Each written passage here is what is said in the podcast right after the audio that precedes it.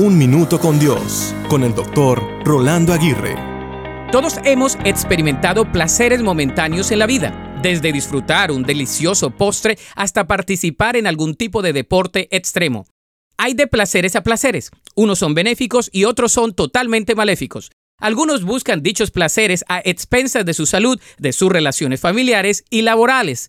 Otros se involucran en relaciones extramaritales, cambiando el bienestar de su familia por la satisfacción de sus deseos lujuriosos. Algunos maltratan su cuerpo con excesos consumiendo sustancias adictivas o incluso con el exceso de comida. Usualmente los placeres desordenados provienen de la falta de comunión con Dios. Las decisiones que tomemos hoy podrán robarnos de las bendiciones que Dios quiere darnos. Cuando cedemos a la tentación, sacrificamos nuestro futuro por un placer momentáneo. No podemos permitir basar nuestras decisiones en deseos o sentimientos inmediatos, ya que el principio de sembrar y cosechar se puede revertir.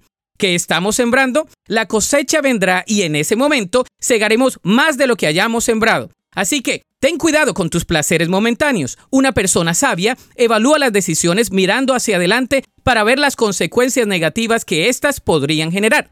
La Biblia dice en 1 Corintios 10:13, Ustedes no han sufrido ninguna tentación que no sea común al género humano, pero Dios es fiel y no permitirá que ustedes sean tentados más allá de lo que puedan aguantar. Más bien, cuando llegue la tentación, Él les dará también una salida a fin de que puedan resistir.